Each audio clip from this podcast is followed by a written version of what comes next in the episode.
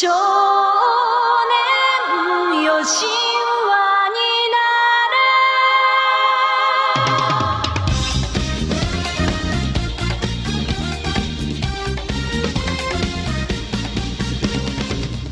青い風が今胸のドアを叩いても私 Hola, hola, ¿qué tal? ¿Qué tal? Eh, buenas las tengan. Y bueno, este episodio en realidad, bueno, no es un episodio, es un anuncio que quisiera compartir con ustedes y es invitarles, invitarlos y invitarlas cordial y exclusivamente a la marcha que habrá en la glorieta de insurgentes a las 12 pm. Así es, este viernes tenemos un compromiso con la Tianguis Disidente, pues ha sufrido uno de los casos de homofobia y LGBTfobia más grandes de el pinche, pinche, en serio, de lo que llevamos del año. Pues los uniformados, los malditos cerdos, en vez de protegerles de la gente mafiosa, de esa pinche vieja guanga y su familia pedorra, así es, en vez de cuidarlos, lo que hacen es encapsularles. Eh, lo, que lo que están haciendo se le llama violencia económica, la cual consiste en destituirles y negarles su derecho de vendedores. Básicamente no los están dejando ni vender, ni los están dejando que les compren. Esto quiere decir que están ejerciendo violencia y opresión contra la población LGBT disidente que existe en ese lugar, la tianguis disidente. Así que los invito, las invito y les invito a todos a marchar de forma pacífica. Tenemos que exigir los derechos de la forma que conocemos y desde siempre hemos estado haciéndolo. Claro que cada quien tiene su, su forma de protestar. Yo estaré protestando desde aquí, los estaré impulsando y ayudando de formas económicas y de formas de distintas maneras, así que cuenten con mi apoyo. Yo apoyo a la Tianguis disidente. ¿Y ustedes? Díganme, ¿van a ir a marchar? ¿Qué van a hacer? Espero su respuesta. Así que vayan, vayan, vayan. Es a las 12. Tenemos mucho, mucho tiempo. Desde ahorita, que les estoy avisando, hasta mañana el 12. A las 12, perdón, el 8 de octubre. Así que por favor, amigues, vamos a apoyar al Tianguis Disidente. Si ustedes están cerca de allí, por favor, apoyen con acuerpamiento, apoyen con cobijas, con comida, con muchas cosas que pueden apoyar. Pueden apoyar de forma económica, con formas de acuerpamiento, etcétera. Así que les invito a todos a marchar pacíficamente este 8 de así es de octubre. Guiño, guiño pacíficamente. Así que bueno, los estaré esperando en la marcha. Nos vemos. Por cierto, los quiero mucho. A todos. Les quiero bastante. Recuerden hidratarse.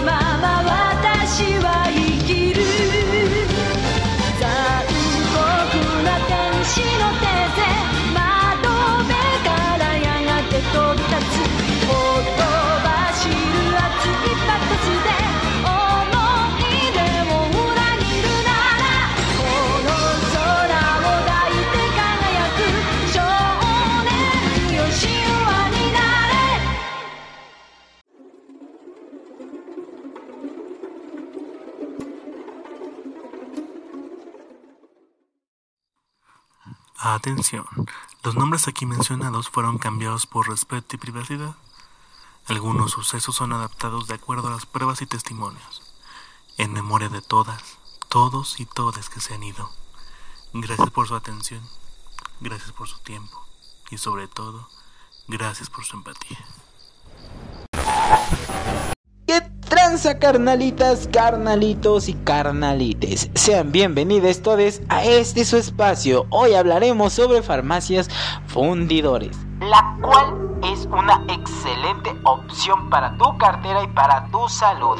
En esta pandemia hemos visto que las medidas sanitarias son muy, muy complejas y muy fáciles de hacer.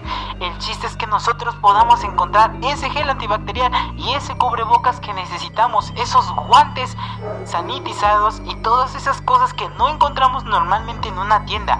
O sea, sí las encontramos, pero a precios exageradísimos. Farmacias Fundidores es para ti, porque no solamente va a cuidarte de en esta pandemia, va a cuidar tu cartera también, porque sé que no es fácil, no es fácil para nadie en esta pandemia estar consiguiendo gel antibacterial, estar consiguiendo eh, pues muchas cosas que a lo mejor en las tiendas consigues, pero te repito, son muy, muy caras.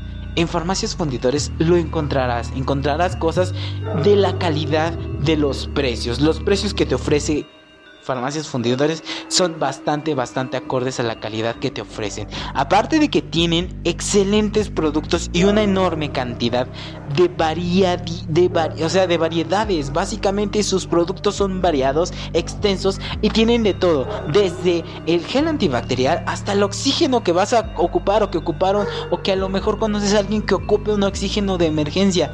¡Boom! Farmacias fundidores, ahí lo tiene para ti precio accesible y una fácil manera de ubicarla. Está en una esquina. La dirección la estarás viendo en la bio, en la descripción, etc. Recuerda, Farmacias Fundidores no solamente va a estar cuidando tu salud, sino que también va a estar cuidando tu cartera, carnalito, carnalita, carnalite. Por Dios, Farmacias Fundidores no discrimina, no te va a discriminar, simplemente lleva cambio. no mames. Entonces, recuerda, Farmacias Fundidores tienen una extensa variedad de productos que te puede ofrecer con esa calidad que la distingue de los demás, aparte de los precios que te ofrece. Recuerda que Farmacias Fundidores la puedes encontrar en la descripción y es el sponsor del día de hoy. Así que yo, Farmacias Fundidores y la señorita Andrea Morales te deseamos un excelente, excelente día y una próspera salud. Recuerda que Farmacias Fundidores está para ti. Bye.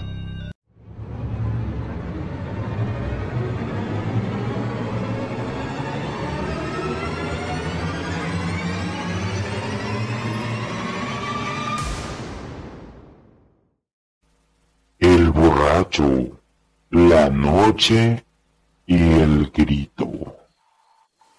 Yo acostumbraba a embriagarme en un ejido muy alejado de la ciudad para que no supieran quién era yo, qué hacía allí y mi pasado.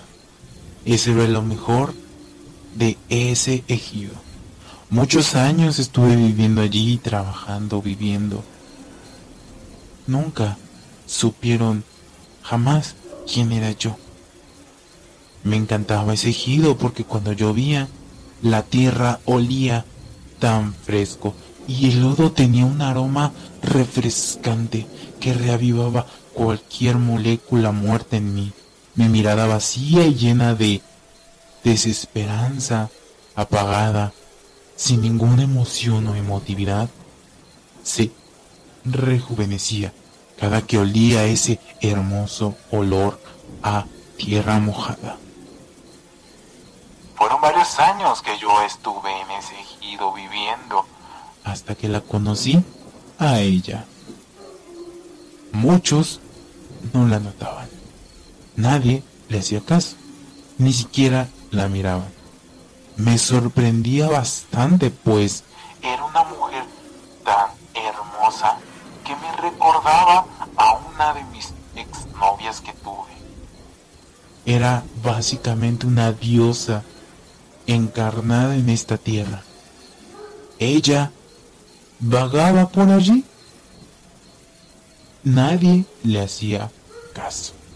Un día, comprando verduras, se me cayó la bolsa a mí, por sonso, por no llevar otra bolsa.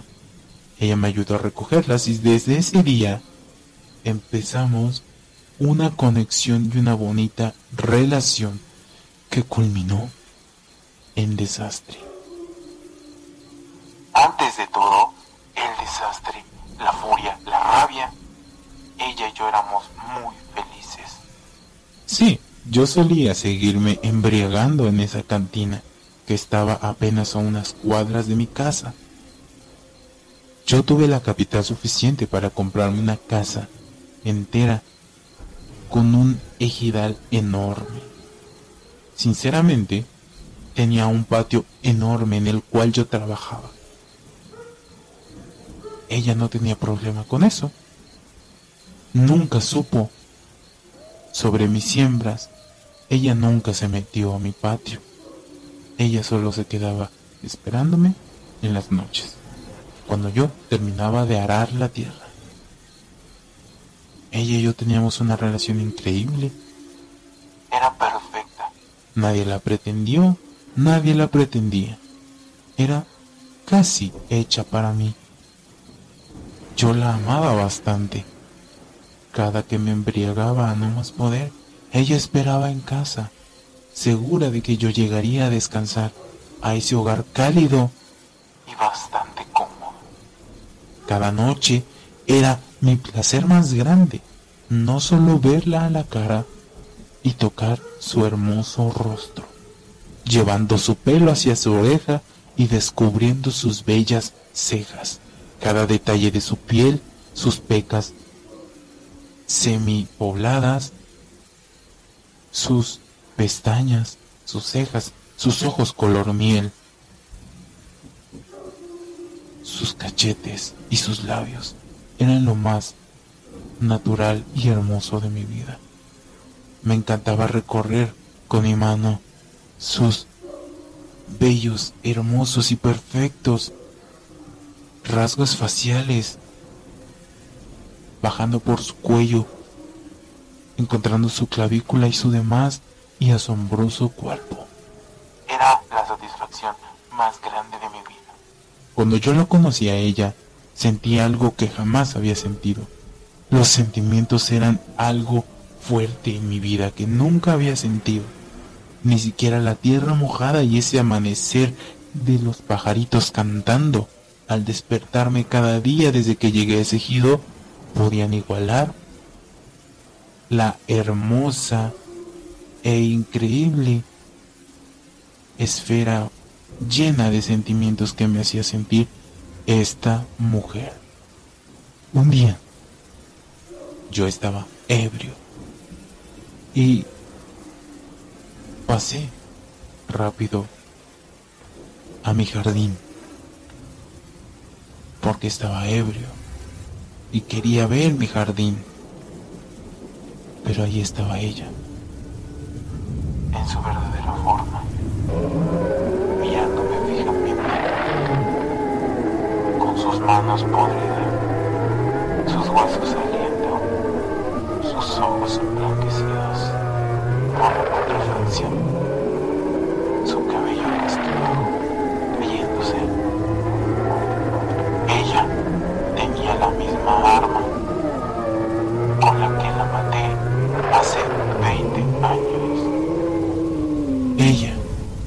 sabía dónde estaban las demás.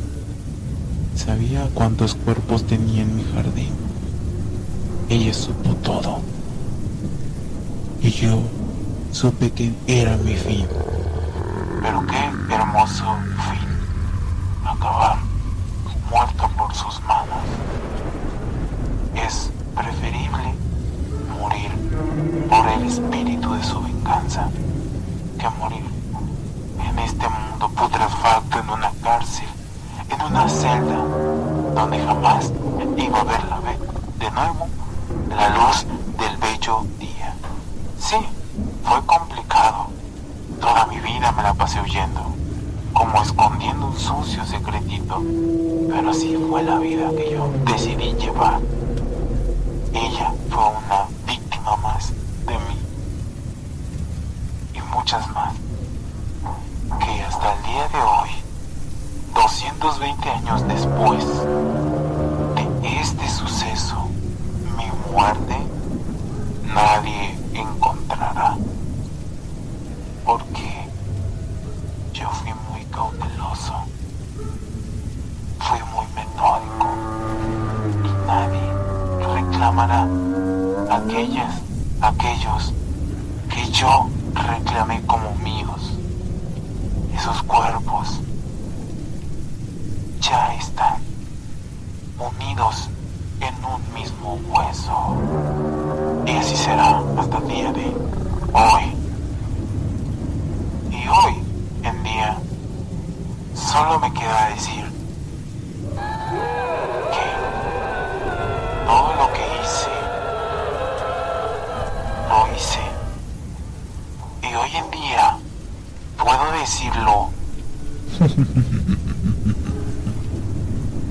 Con amor.